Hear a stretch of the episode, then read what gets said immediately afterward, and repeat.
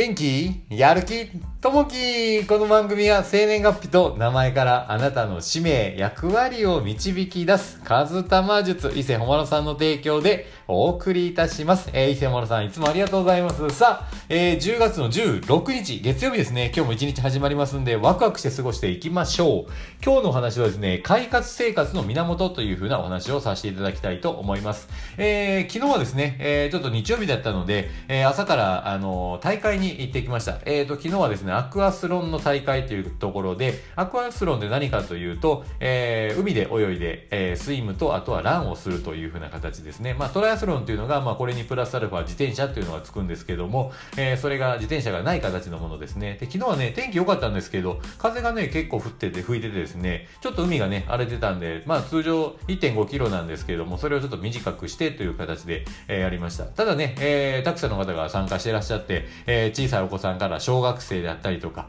えー、チャレンジコースとかあったので、まあ、初めての方とかね、えー、来てらっしゃいました。で、一般の部っていうのはやっぱりね、早い早い、やっぱ九州大学の子たちがね、学生の子が本当こう早い。全然ついていけないぐらいね、えー、早かったですね。いやー、刺激になるなと思いながら、ちょっとね、また強化していけたらなというふうに思います。やっぱりね、えー、こういったところでみんなでね、運動を楽しむっていうのは本当にね、この時期いいなというところがありますね。さあ、えー、ちょっとね、本題に入っていきたいなと思います。えー、快活生活の、えー、源というところですね。えー、昨夜は十分に、えー、睡眠をとる、えー、取ることができましたでしょうか、えー、通勤時間、えー、勤務時間、えー、家事や趣味にかける時間、えー、休息時間など、1日24時間を区分けしてみると、睡眠のための時間の割合は決して小さいものではないことがわかります。えー、健康の秘訣は、えー、睡眠だけに限りませんが、よく眠れる人は、1日を気分よく過ごすことができるのではないでしょうか？いくら寝ても疲れが取れないという人は、えー、就寝前の習慣を見直すことから始めてみましょう。例えば、えー、読書や好きな音楽を聴いてリラックスするとか、えー、カフェインを取りすぎないとか、照明を暗めにするなど、えー、すぐに取り組めることがあるはずですと。多忙な時に睡眠時間を削ってでも、と無理を重ねる人がいますが、疲労が溜まっている時こそ、睡眠をしっかりとって体調を整えることが大切ですと。心身を健やかに保つためにも、質の良い睡眠をとって、えー、明朗快活な社会生活を送りたいものですと。えー、就寝前の習慣を見直しましょうというとこですね。まあ、あのー、まあ、夜ね、しっかりこう、やっぱ寝るっていうのが大事ですね。もう、あの7時間えー、もしくはこう8時間ぐらい寝るといいと言われているんですけども、やっぱり睡眠っていうのはね、やっぱりこう体を、えー、整えるっていうのがあるので、やっぱりね、ぐっすり寝て、えー、疲れてる時こそ早く寝るっていうのがいいですね。やっぱりね、えー、ショートスリーパーさんとかいるみたいですけど、こう1時間2時間寝ても大丈夫とかいう方がいらっしゃいますけど、すごいなと思いますね。なかなかね、僕もいっぱい寝ないと疲れが取れないので、たっぷりね、えー、寝るようにはしてますね。やっぱりね、えー、こう体をね、ちょっといたわってあげて、できるだけね、えー、健康でこう長く、えー、過ごしていけるようにね、えー、する中ではやっぱり食事とやっぱこの睡眠、えー、こういったあと運動ですねっていうのがやっぱこう大事になってくるかなというふうに思います。まあ、あの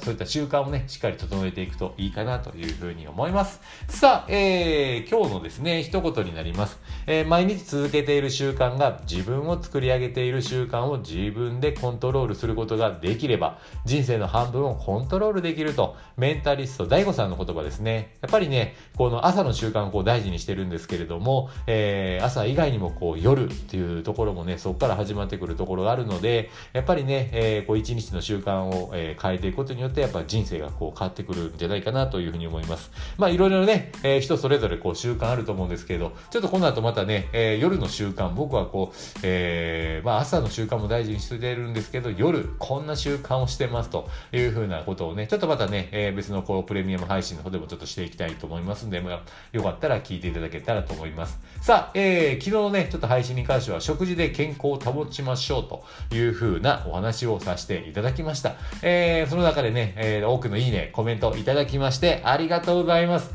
えー、昨日コメントいただきました。えー、ひとえさんコメントいただきましてありがとうございます。えー、そして、えー、みどりさんコメントありがとうございます。そして、えー、リリアさんコメントいただきましてありがとうございます。えー、こういったね、えー、いいね、コメントントが本当にね、こう励みになりますんでね、えー、またよかったらね、こう聞いていただけたらなと思います。あ、昨日ですね、その、その、えー、トライアスロン、えー、アクアスロン終わった後にちょっと牡蠣小屋に行ってきたんですよ。えー、このシーズン10月からね、本当にこう、えー、牡蠣小屋オープンしだしてきて、やっぱ福岡といえば牡蠣小屋がね、このシーズン冬の時期有名になるんですけど、ケンコバさんが行った店があってですね、えー、まあそれをちょっとインターネットで見かけたんで、そこにちょっと行ってみました。やっぱり美味しいですね。えー、牡蠣、えー、牡蠣フライ、えー、牡蠣の味噌汁、こういったものがね、本当にね、美味しいです。やっぱりね、ぜひぜひこういったところもね、えー、行っていただけたらなと思います。もしね、牡蠣小屋行かれる際はどこがいいのとかね、もしあればまたご相談でもいただけたらなというふうに思います。さあ、えー、今日もね、一日いい一日にしていきましょう。今日もあなたにとって最高の一日になりますように。じゃあね、またね、バイバーイで、最後にですね、ちょっと告知の方だけさせていただきます。えー、二つですね、ありまして、一つ目が、えー、今本をね、ちょっと書こうということで動いています。えー、本を書く夢を諦めないということで、12月24日にね、本を出してみようということで、クリトルというふうなね、コミュニティをみんなでこうやっております。もしよかったらね、ぜひ一緒にやっていきましょう。えー、お待ちしております。で、もう一つがね、えー、こう、英会話留学というのをやってます。えー、まあ、海外にね、えー、こう、行かれる方とか、もしくはね、海外から友達が来るとか、えー、ね、新しく外国の友達を作るとかあれば、ぜひぜひ英語をね、学んでいただけたらなというふうに思います。これもね、ちょっとあの、リンクの方をつけておきますので、ぜひ、えー、もし機会があれば学んでいただけたらなというふうに思います。さあ、えー、今日も一日ワクワクしていきましょう。じゃあね、またね、バイバイ。